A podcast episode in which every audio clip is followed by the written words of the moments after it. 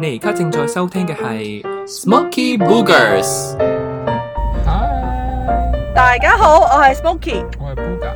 咁我哋咁今樣一集收音，希望收得好啦。我哋今集就喺個車度錄嘅。誒咁除咗安全帶先，我哋都唔係開車。係啊，頭先已經誒、呃我哋而家係重新再第二 t 嚟。係因為我哋嘗試過就係、我諗住一路遊車河，揸住車同大家一路傾嗯偈，但係發覺我哋嘅器具就係比較 唔唔 professional，允咁許就係會我哋咁樣做。冇錯，第一次以一個誒、有兩個 police，三個 police 就係 coming。Are Oh, no！ we going to get arrested? Yes.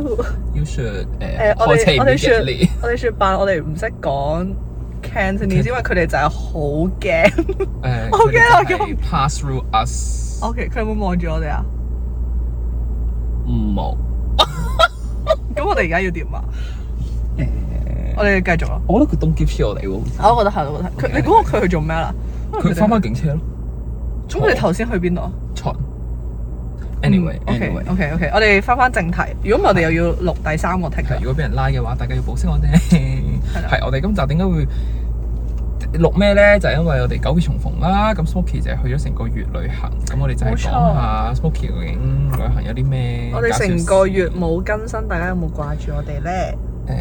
誒，希望有應。該有吧哦係，點都有一兩個嘅。我哋今日真係完全冇 prep，所以咁我主要就係係啦啊訪問下 Smoky 咁樣。因為我哋因為我哋發現誒、呃有啲 podcast 係會就咁即係傾偈，冇乜話要定一個主題，都好多人中意聽。咁我希係望我哋嘅觀眾，同埋我哋終於就係我哋嘅 YouTube 嘅片，唔係淨係得我哋嘅係啦係啦頭髮就有我哋嘅樣。即係大家睇 YouTube 嘅時候，我哋見即係 YouTube 嗰個 feel 越嚟越低啊！即係可能 Spotify 或者 Apple Podcast 會多啲係，但係所以我估係因為 YouTube 歌淨係得一個，我哋實在冇咩吸引力，令到大家要係啊係嘅係嘅係。所以雖然我覺得 我哋我哋嘅個樣都真係唔係咁有吸引力。I know，but anyway，即係可能我哋出咗樣之後仲更加差衰，俾人舉 報。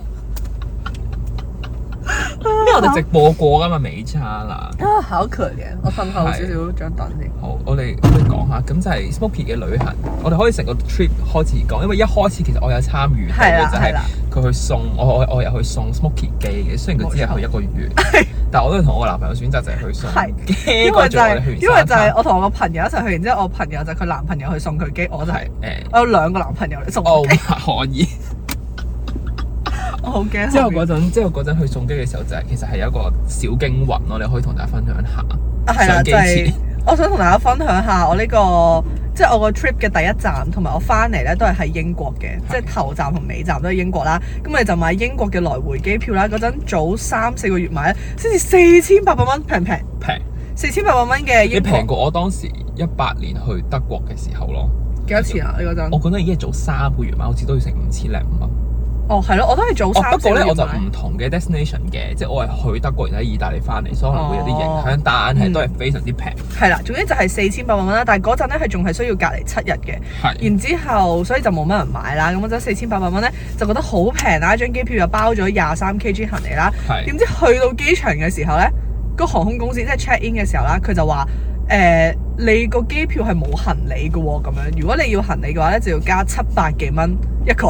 係。然後嗰陣咧，我哋係搞咗超耐咯。你哋最後一個登機話差唔多。我哋係最後一個登記，然後咧誒、 Hello。小插曲，小插曲，因為。咩意思啊？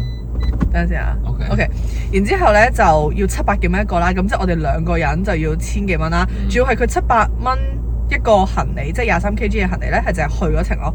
咁我翻嚟嘅時候咪又要再俾咯。係。咁然後我哋就即刻打電話去，因為我哋係喺某一間嗰啲 travel agency 嘅 website 買嘅。係。咁之後就唔開名啦，不過就係講起 agency，希望你執笠。就我就喂，佢退咗錢佢嘅佢。好快喎，佢退係啊。 O K。佢已經退咗退晒俾我㗎啦，係來回都退晒俾我㗎啦。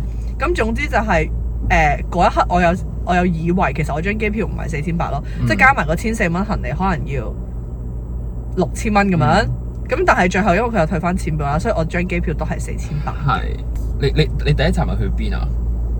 我第一站係去英國啦，因為係我屋企人嗰啲住喺英國，咁咧我哋係就所以喺英國嘅住宿唔使錢啦，因為我哋就可以住喺屋企人嗰度咁。係所以第一站我哋喺英國停留咗三四日，嗯，然後我哋就已經去咗法國啦。我因覺得你為要同大家分享下你住英國嗰間嗰間屋咯，點解啊？俾雷劈咯，因為咩？你你你唔記得你有 FaceTime 過我嗎係？啊，你覺得有咩問題啊唔？係，我都要值得同大家分享下有幾大咯 間屋。哦，你以為要咩鬧鬧間屋嗎？ 係啊，嗯唔係，很微，OK，但其實英國所有屋都係咁樣咯。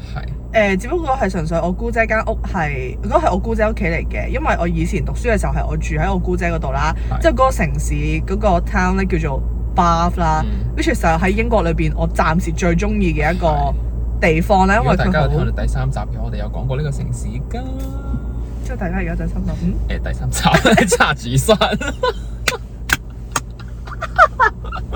anyway 係有啦，冇即觀係眾真係一路聽到第一、二、三，總之 Smoky 以前喺嗰度讀書嘅，係啦以前咁然留之學後過嘅時候，咁然後誒、因為嗰陣我哋第一二日到啊，第一二日到嘅時候冇乜嘢做啊嘛，咁我就打俾 Booker 啦，即係我哋就係有 room tour 一下嘅，即係總之嗰間屋咧就係、非常誇張。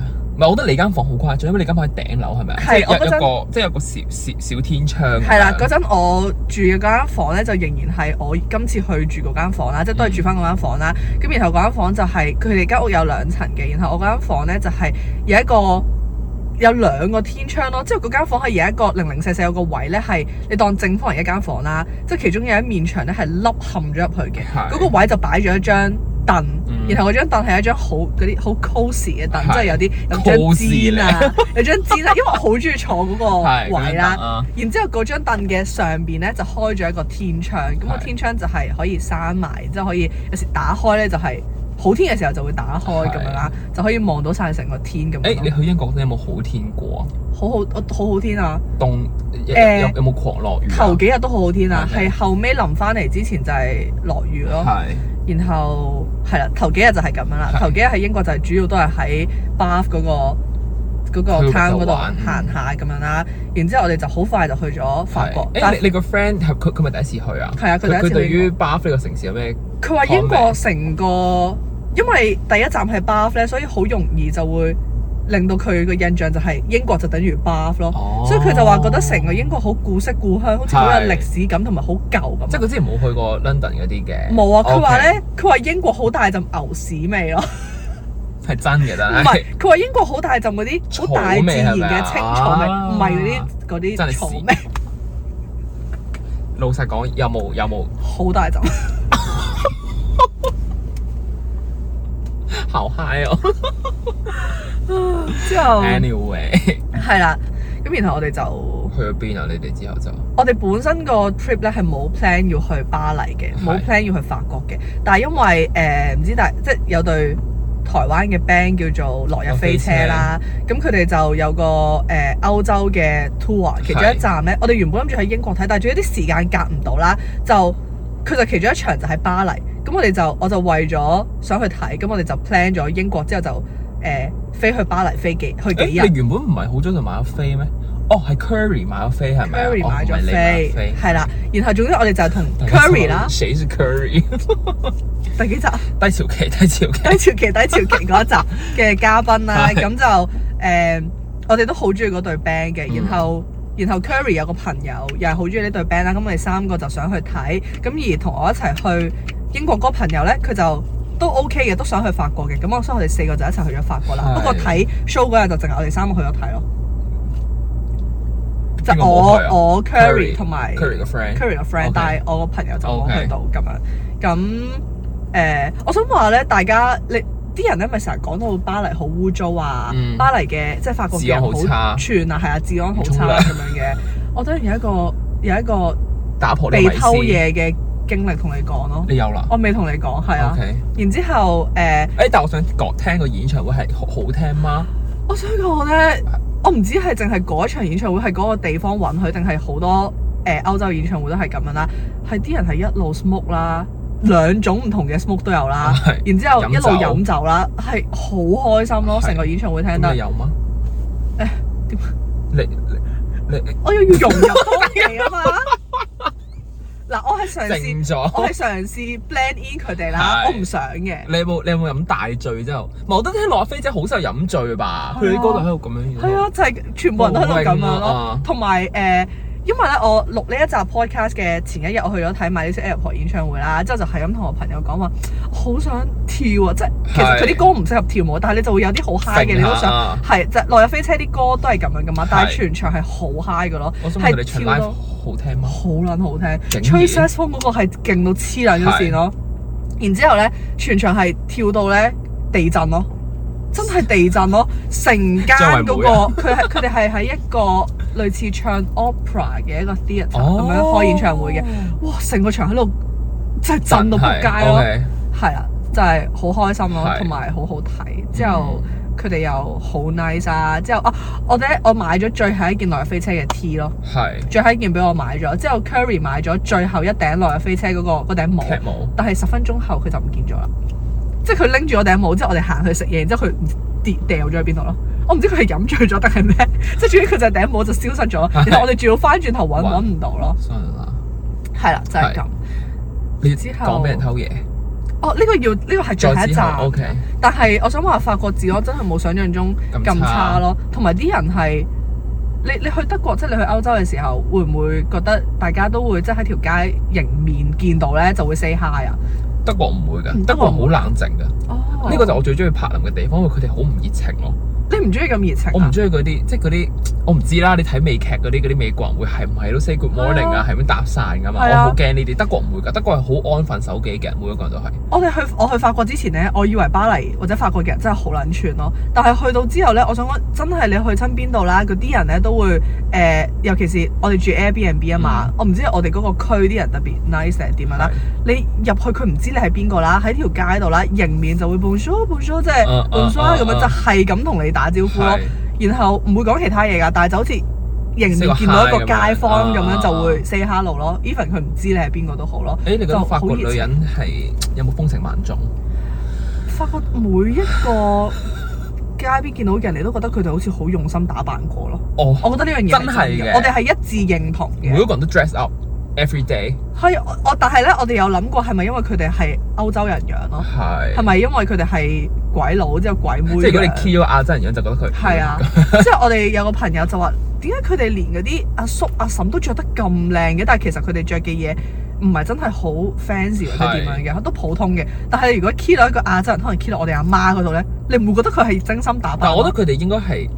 即係可能好普 通，但係佢哋好多細節位吧，即係譬如配搭或者佢哋會帶啲係係係係飾係品咁樣，你就覺得顏色啊呢嗰個人啲嗯，係啦，同埋法國人食煙真係食好 多，即係你周街都見到嘅。即係周街你無論你朝頭早喺街邊嗰啲 cafe 飲已經飲緊酒啦，係飲緊酒隔離一定就係食緊煙咯，然後喺條街又食緊煙，等車又係食緊煙，全部人都係食緊煙佢係咯。咪周圍其實佢冇禁煙嘅咩？佢周圍有食煙㗎。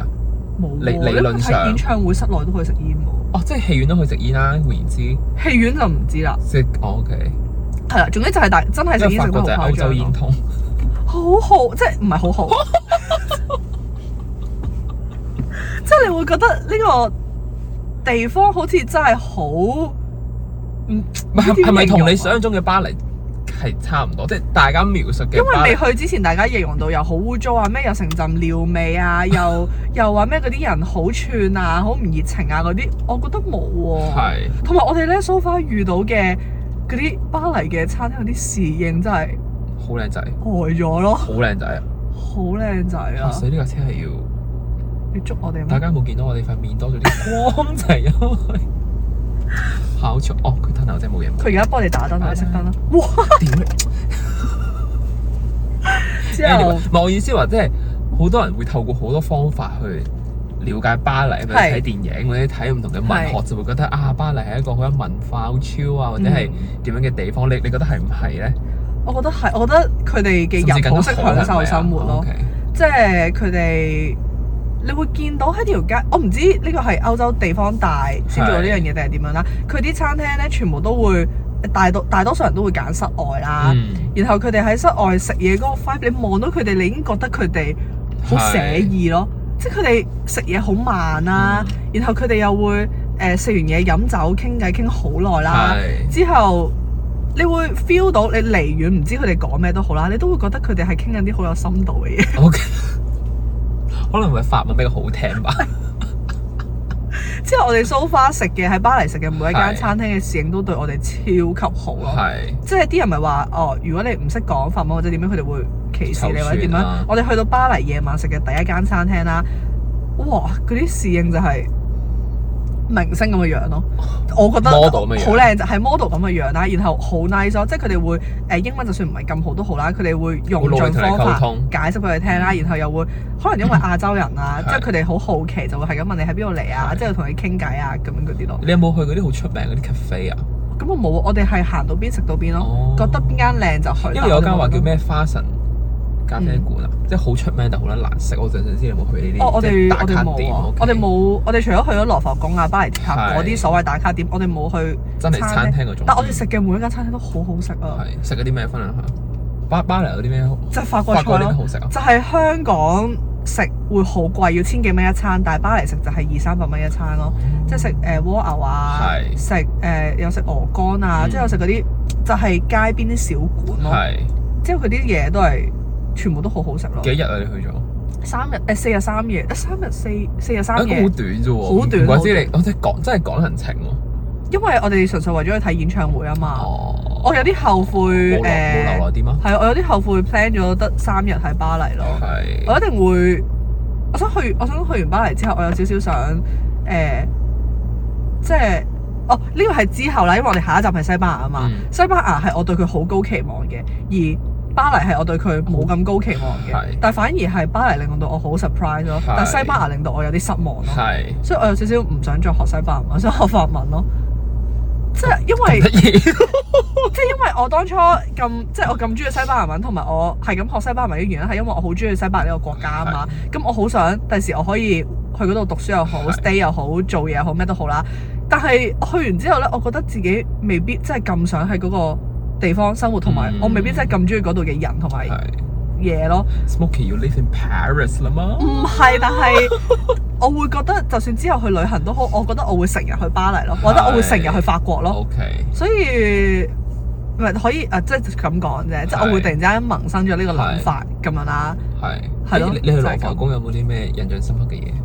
誒，你睇到蒙娜麗莎真跡有冇啲咩感覺？好撚細羅浮係宮咪嗰啊個真跡，你喺後面睇咧，你就見到每一個人都係攞電話影咯，影影影蒙娜麗莎影係咪蒙啊羅？麗莎，同埋冇人係真正咁去欣賞蒙羅嗰麗啲莎。人話好似睇演唱會嗰啲係啊嗰啲搖滾區咧，係大啊家都喺度咁同樣。埋好搞笑咯，嗰啲人咧係會誒、呃即係特特登逼到去蒙羅麗莎嘅最前嗰一就排啦，影咗相就走係啦，去到最前嗰排，然之後佢哋要同蒙羅麗莎自 拍咯，即係就會叫唔同嘅人幫你影相咁樣咯，係就係咁。好啊，你行行埋一晒羅浮宮。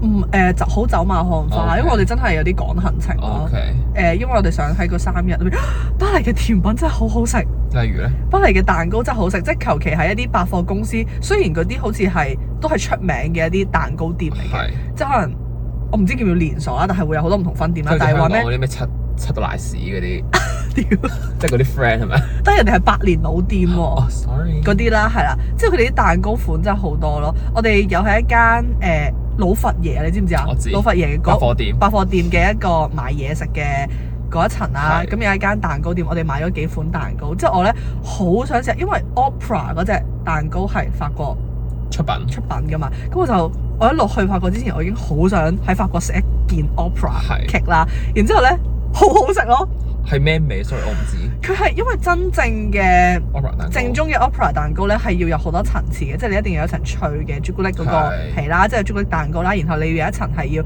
朱古力嘅醬或者係真係朱古力啦，嗯之後有一層係要有咖啡味嘅，哦，先至稱得上係叫即係你食嘅嗰個層次係要有蛋糕啦、朱古力蛋糕、朱古力醬加朱古力脆皮加咖啡味嘅蛋糕，你先至算係真正嘅 opera cake 啦。而香港係極少地方食到咯。哦正食唔到正宗嘅，食唔到正宗，一係就冇咗層朱古力醬，一係就冇咗層咖啡味嘅蛋糕。哦而嗰一個係真係你一食嗰一啖，你就話係呢個啦，係。有齊晒五樣嘢係咁樣咯。誒，我想問你去嗰個連卡佛講咩？ 即係 老，即係老我突佛 然間笑出咗男人聲，爺。係即係即係請老講。佛爺嗰個百貨店，嗯我想講咩？佢咪有個玻璃嘅嗰個行出嚟，嗯嗯嗯你有冇去冇排隊去因為嗰啲人話即係冇去畏高嘅會嚇死。太太太多人排嗎同埋太即係我去到我又唔會點樣影相，我又唔會 OK po 咁樣咯。我唔知係點解成個 trip 你有冇覺得我好少 po 相？覺啊，因為咧，因為我都唔真係知佢去咗邊。係啊 係啊，即係正常咧，我應該會真係想咩都影啊，咩都同大家分享下係，但係冇冇喎。因為就係活在當下，我就係好想，我會影嘅，係即係我哇想記錄低呢個 cake 呢、個呢、個唔嘢會食特咁別想樣 po，但係係咪啊就淨係真係想快啲影完就快啲享受嗰一下咯嗯。同埋誒歐洲啲人咧，我哋成日都講呢個問題咯，就係食嘢啊又好點樣都好，冇人用電話㗎。哦，你去歐洲有冇發現呢樣嘢啊？佢哋食飯全程隔離台一秒都冇攞過電話出其嚟實咯 係。真㗎，係啊少啲咯，真係。然後我哋就覺得我哋當我哋四個坐埋一齊食嘢嘅時候攞電話出我嚟記好 shame 啊！嗯我我記得啊，有睇過個台灣 YouTuber 啦，就係去巴黎啦，又係佢哋第一次去之後咧，即係咁你 YouTuber 咁你梗係可能成日要 update 嗯係係 IG 點樣啦。之後咧佢就話個侍應咧叫佢收埋個電，即係講笑嘅，即係叫佢收埋個電話，你唔好再玩啊咁 Enjoy 樣啦。個係啦 moment 係啦係啦係啦，佢話 It's lunch time，don't use 係 your 啦 phone 咁樣嗰啲咯。我覺得佢哋真係全部人，誒唔係就係巴黎咯，英國啊、巴黎啊、法誒、法國，即係總之法國、西班牙、葡萄牙，全部人，總之歐洲人，你見到佢用電話，你一望過去就係亞洲人樣咯。哦所以我哋就有少少覺得，我哋唔好再咁樣啦哦係。但係係其實我哋唔可能得誒、三四成時間做到，嗯。即係我哋都會好想影低咯，因為係你去旅行啊嘛，我哋就啊算啦，咁我哋係遊客啊嘛係，我哋係就係想記錄低呢一下噶啦。咁但係我哋盡量記錄完之後就傾偈咯，嗯咁、樣咯。誒，你喺法國買嘢係咪非常之平咧？買呢個名牌某名牌真係好平，平到你唔會想。其實我唔知係因為歐羅咁平係咪定點跌啊？咗？最近歐羅對我唔知對大嘅家去嗰陣，七點幾？哇咁真係好低，係咪我好我平啊嗰年去德國係對十㗎，真㗎？一八年經濟咁啊好，咪就咪就係標準嗰個十咯。 ？Oh my god！而家係七點幾咯，嚇瘋 喎！之後我頭先想講咩啊？哦，我想話唔知大家買知名牌唔知買名牌咧嗰個價錢係平到你退咗税之後咧，大概係平一半咯。我覺得真係關歐羅事，真就係關當然再關退稅事啦。嗯，即係我哋例如啦，我有個朋友幫佢媽咪買咗個袋咁樣啦，之後嗰個袋香港買，佢話係要二萬三千蚊係，之後佢喺法國買原本個價錢已經係只需要一萬六千、一萬七千咁樣啦，嗯哼已經平勁多啦，退埋稅之後係一萬四咯，哦，二萬三嘅袋變咗係一萬四，平咗九千蚊喎。但係你去法國係咪唔買名牌其實冇乜嘢好買？即係我覺得去成個歐洲旅行。我想講，如果你係唔買名牌，同埋你唔中意食貼嘢，你唔好去法國咯。哦，即係我覺得最吸引人嘅係呢兩樣嘢咯。真係嗎？但我都唔係好中意買名牌。其實我我我買嗱，我係買咗一個自己袋嘅，我係買咗一個袋，但係因為嗰個袋實在太，我覺得太平，同埋我覺得係幾靚嘅，咁係我就買咗。但係佢即係退完稅之後，只係需要四千零蚊，咁我係就覺得 O K 啦，冇所謂。但我本身係唔你會個想使咁多銀包都收你個錢，錢啦，啊咪咩？吓計 咁樣計埋咪係得咯，即係我本身係唔會使一筆錢去特登買一個袋咁樣就嘅，覺得太抵啦。係啦。然後誒甜品咯嗯，巴黎最法國最，即係我唔知其他地方，即係嗰啲南法嗰啲係咪啦係？但係我覺得巴黎周圍都係好靚嘅蛋糕同埋店啊 pastry 嗰啲係咪係啊啊，pastry 嗰啲嗰啲有包個刮超啊收咧，你有冇食？你有冇食？食到食到傻啊！哦但係咧，我我食嗰個 croissant 咧係一個日本人開嘅咯， 但係好食嘅，好 OK 好食嘅，同埋佢周圍嗰啲，即係你好開心咯！你喺條街度隔誒、即係佢哋嗰啲 pastry 同埋甜品店就好似香港嘅 seven 咁咯，哦，即係好多係咪啊？係啦，同埋你每一間都好靚，即係好精緻，之後好似全部都誒好、用心去做啊，因為佢好靚啊誒，佢，物價貴唔貴啊？嗰邊你食一杯咖啡哦同香港差唔多，二三三三十零咁唔好蚊，貴，咁唔好貴係啊可能三可能香港物價太貴，我哋已經慣咗。係啊，同誒唔係喎，咁佢歐羅佢三歐，其實都唔使三十蚊啦唔，使係啊嗯咯哦七。三廿一咯，廿廿蚊度咯。係咯係咯，平香港少少咯。 OK 如果你係講嗰啲茶啊、咖啡咁樣嗰啲，我哋食咗，咩啊？我哋講食咗一間好好食嘅粉，咩叫粉啊？越南嗰火啊啲粉啊，係啊，哦嗰啲河粉。哦因為法國係越啊南我嗰知啲咩啊啊啊嘛，所以佢好多咯，係好食嘅，好好食，好食過香港嘅。好食過香港，求其揾嘅咯，嗰哦間只不咁香港過。係唔夠食，因為我會肚餓定。我哦點解嘅？啊香港食越南嘅成日都屙 㗎唔乾淨 啊，喎，唔 知。我唔知啊。誒，你有法發覺有冇行嗰啲嗰啲市集啊、跳蚤市場嗰啲啊？係啦，就係行咗一個哦，可以分享呢個故事啦，就係行咗一個跳蚤市場咁樣嗯啦，有個識咗一個法國嘅伯伯咯，嗰、個法國嘅伯伯係超熱情，佢以前後生一定好風騷，佢就係咁攬住我哋啦，即係咁樣，佢錫即係石面嗰係啲係石我哋啦，之後又誒，因為佢唔識講英文啦，佢就叫隔離檔嗰個檔主幫佢翻譯翻譯俾我哋聽啦，就係咁講話佢好中意我哋啊，誒、係又係咁話我哋係佢嘅愛人啊，之後又交換咗 email 啊，之後誒。佢原本買啊，你扣我送咗兩個，我送咗兩個可口可樂嘅扣針俾 Booga 同佢男朋友係咁樣，一人一隻咁樣啦。之後嗰個扣針就係幫襯嗰個伯伯買嘅咯。但係佢原本一個好似唔知要幾多歐啦，但係佢就我就我哋就買咗幾個，佢就計我哋五歐咁樣。然後其他人嚟買咧，佢就唔賣俾嗰啲人咯。即係佢有兩個咧類似穆斯林樣嘅女人嚟啦。咁 racist 係啊，佢佢係啊，佢話咩嗰啲穆斯林嘣嘣嘣嘣嘣， racist 咁樣咯 racist，oh my！佢好壞啊！報警拉兜呢個阿伯，然之後同埋佢問我哋喺邊度嚟啦，即係我哋就話 Hong Kong，佢話哦，佢話誒，呃佢、就話啊，佢原本估我哋 China，然之後我哋話唔係啦，我哋喺 Hong Kong 咁樣啦，即係佢就話 yeah fuck China，即係佢咁樣踢咯，係啊，即係佢咁樣播到啊呢一條，嗰一個阿伯講唔係我哋講喎，我哋心係祖國喎，OK，我電話你而跌。家你而家你一次你一次澄清一下先我愛祖國啦。 ，OK，咁佢 就等啦，就係個如果要捉嘅話，就請佢捉嗰個法國阿伯啦可以，OK，我可以俾佢 email 你。誒，我想問，如果我作為一個男仔，佢會咁咁熱情嘅，我覺得佢唔唔會咯。佢唔會，佢就係、玩得啦係啊，佢佢就係、我覺得佢好，佢就係純佢就粹似靚女咯想溝講女嘢咁樣咯，靚女，唔唔係。頭先 Booker 先話，講一次啊！你唔呢啲使當住啲觀眾面喺度呢扮啲啊嘢涉及到太多人，冇講多啦。頭先 Booker 就將我攞將我同另一個人喺度比較，就話人哋係超級大靚女，你點同啊？我就你咩意思啊？人哋就係大靚女，我咧我係咩啊？你食屎！我而家落車不過 Anyway，你繼續講啦，你講個阿伯之後咧，冇個八就係咁樣完咗。 OK 總之就係好熱情咯，但係佢好，我 feel 到佢真係好好 nice 嘅，即係佢好佢揀人 nice，我只可以咁樣講。你要夠靚，佢係咁攬佢攬落有少少咧，即係係誒攬夠咩啊咁樣咯。即係 OK。你咪個阿姨去，佢會咁樣攬啊？唔係你諗下，如果喺一個深水埗街邊嗰咪啲就啊係，咯。你咪個阿姨係啊去，誰啊？係啊，所以就係、真係唉，呢個就 係係係唔係咁唔公平啦，下世投胎做法棍。所以但係佢係 Q 嘅，anyway 係咪。 Q 嘅同埋佢係，OK，好好人嘅開心嘅，好。係啦，即係呢個都係其中一個喺法國幾難忘嘅經歷咯。係然後我哋臨走嘅時候，即係喺法國去機場，然後要飛去西班牙嘅時候，又遇到一個伯伯喺街邊嗯搭散，嗯哼街邊撩我哋講嘢啦。之後佢就係類似，其實我哋唔係好聽得明佢哋講嘢，因為佢哋唔識講英文咧。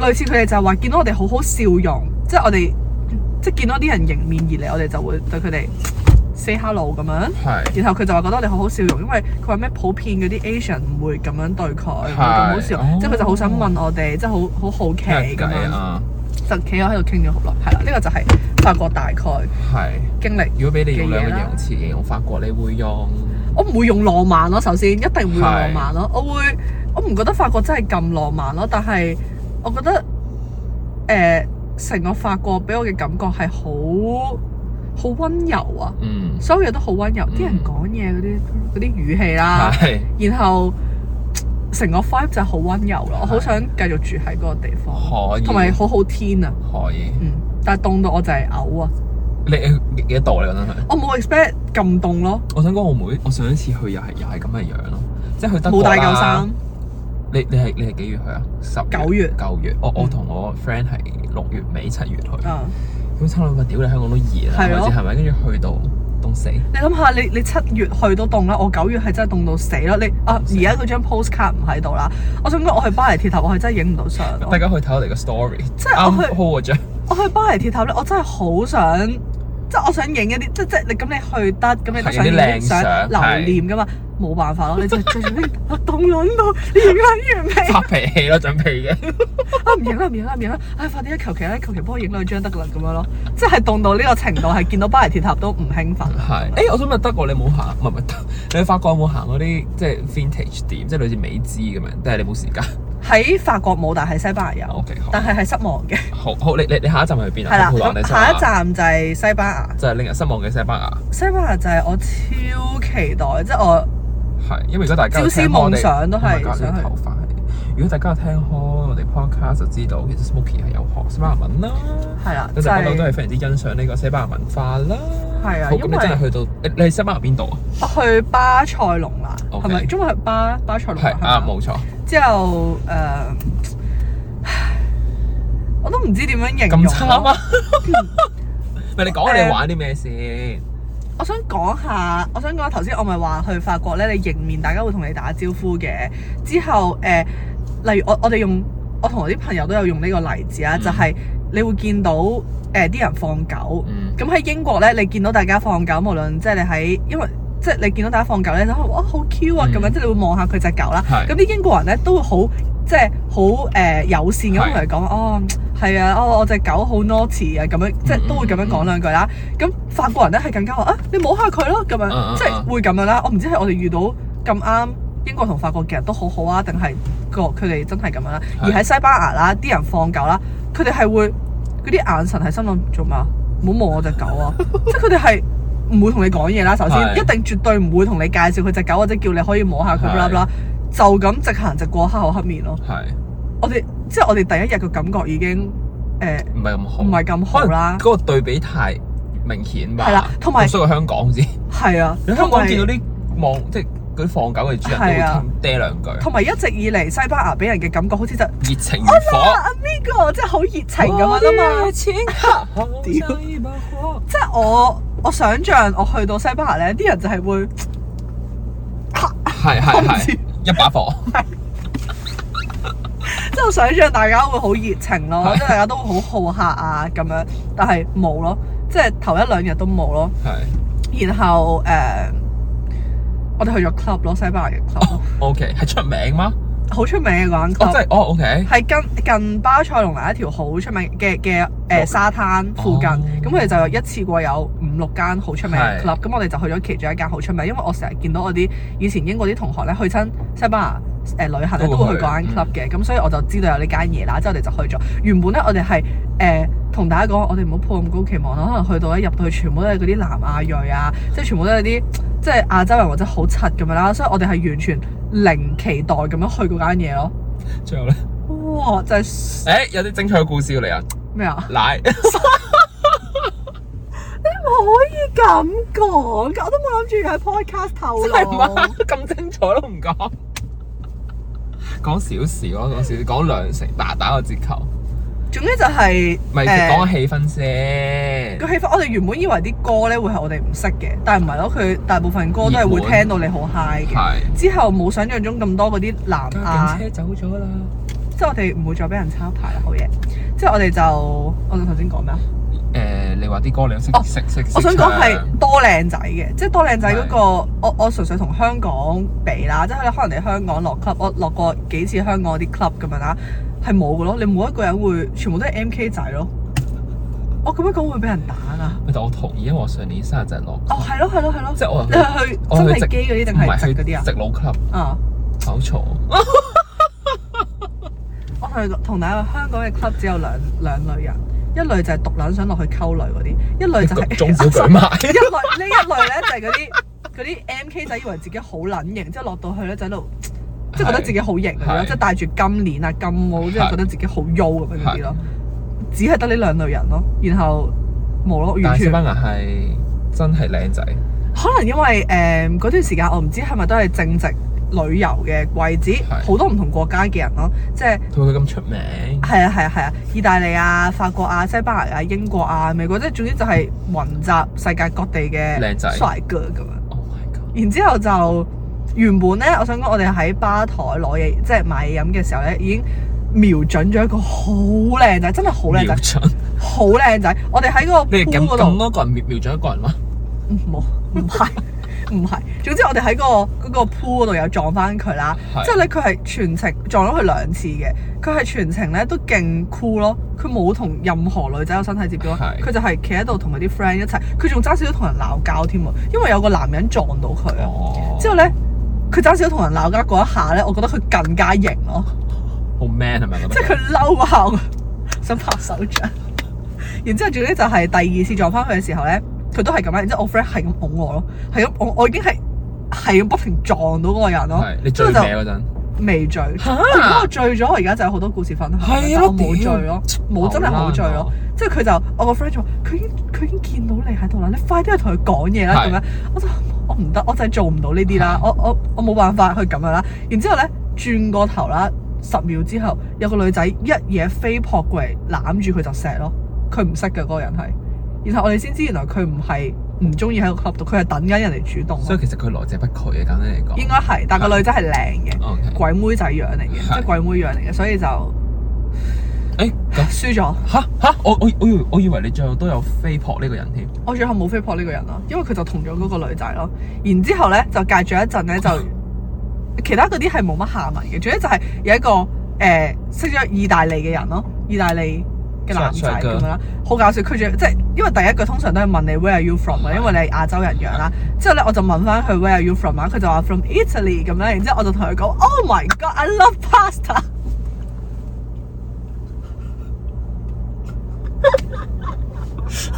好丟臉！佢都係好彩你講 pasta 唔係講 pizza，pizza 更潮。佢都係半醉咯。然之後我就我就哦，佢應該喺度心諗我究竟想講咩咧？巧巧 巧抄抄抄，巧我巧就係識得講抄。巧我， 巧巧，那裡有個美 女。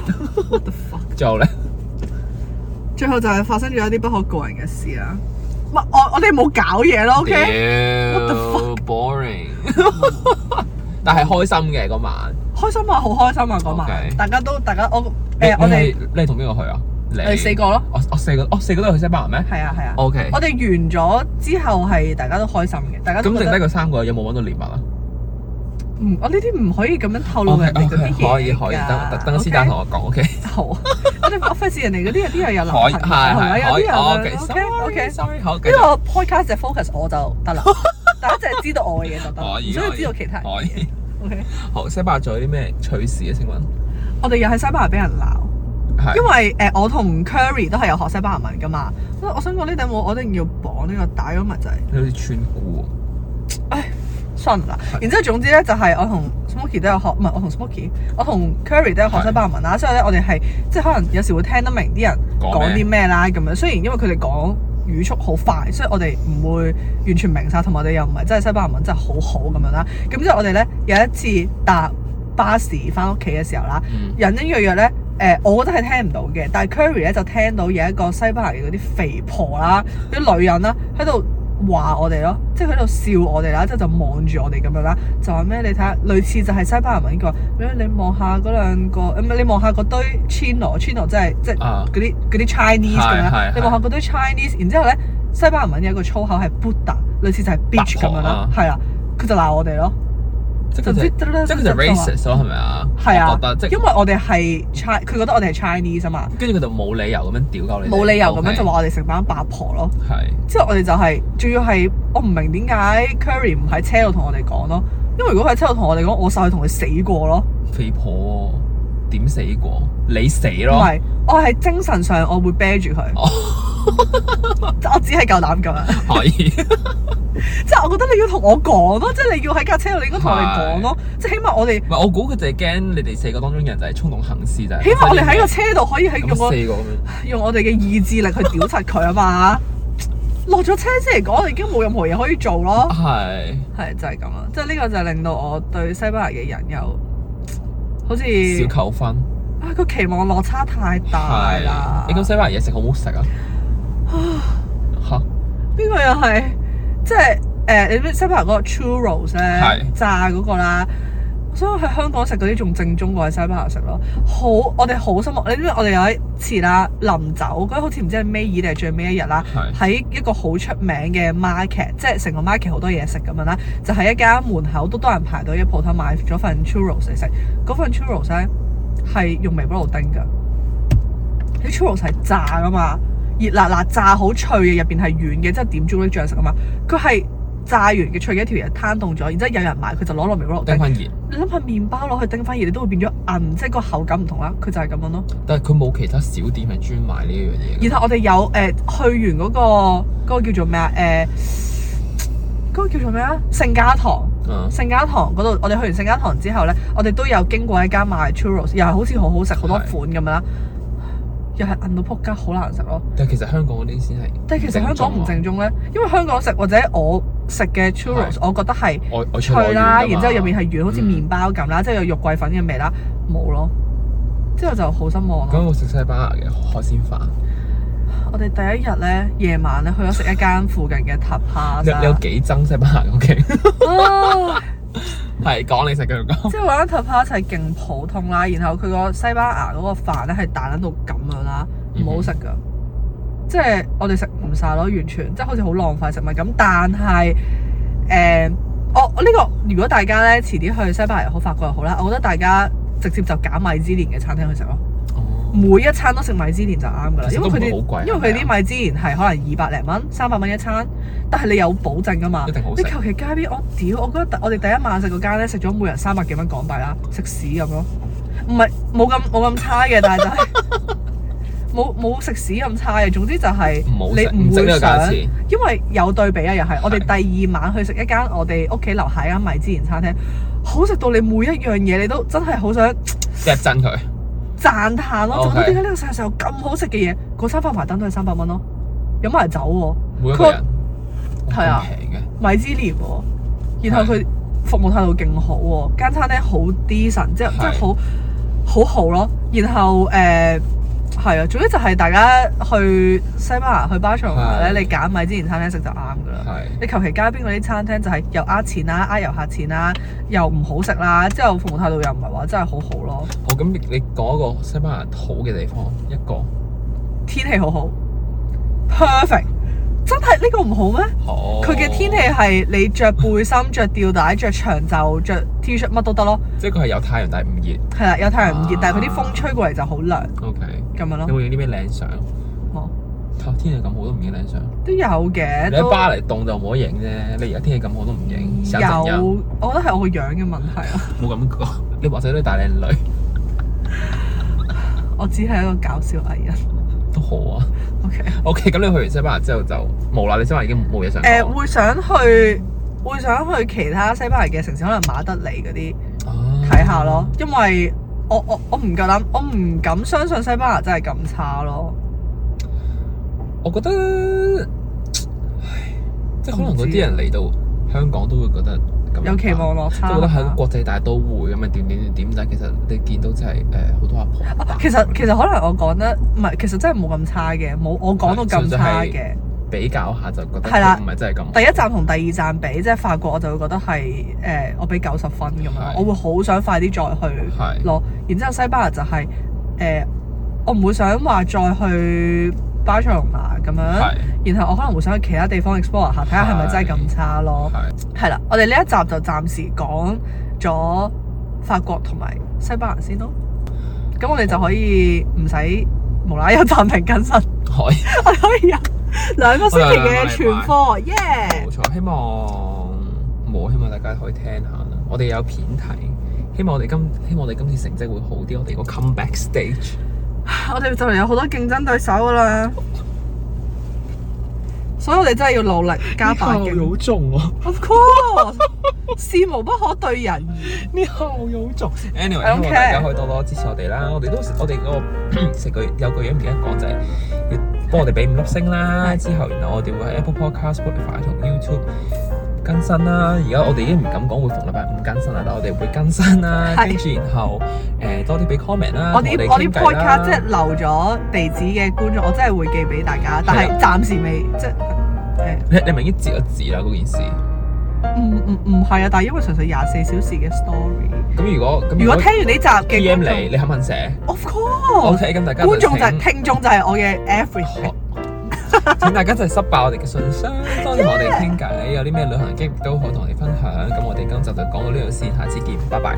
拜拜。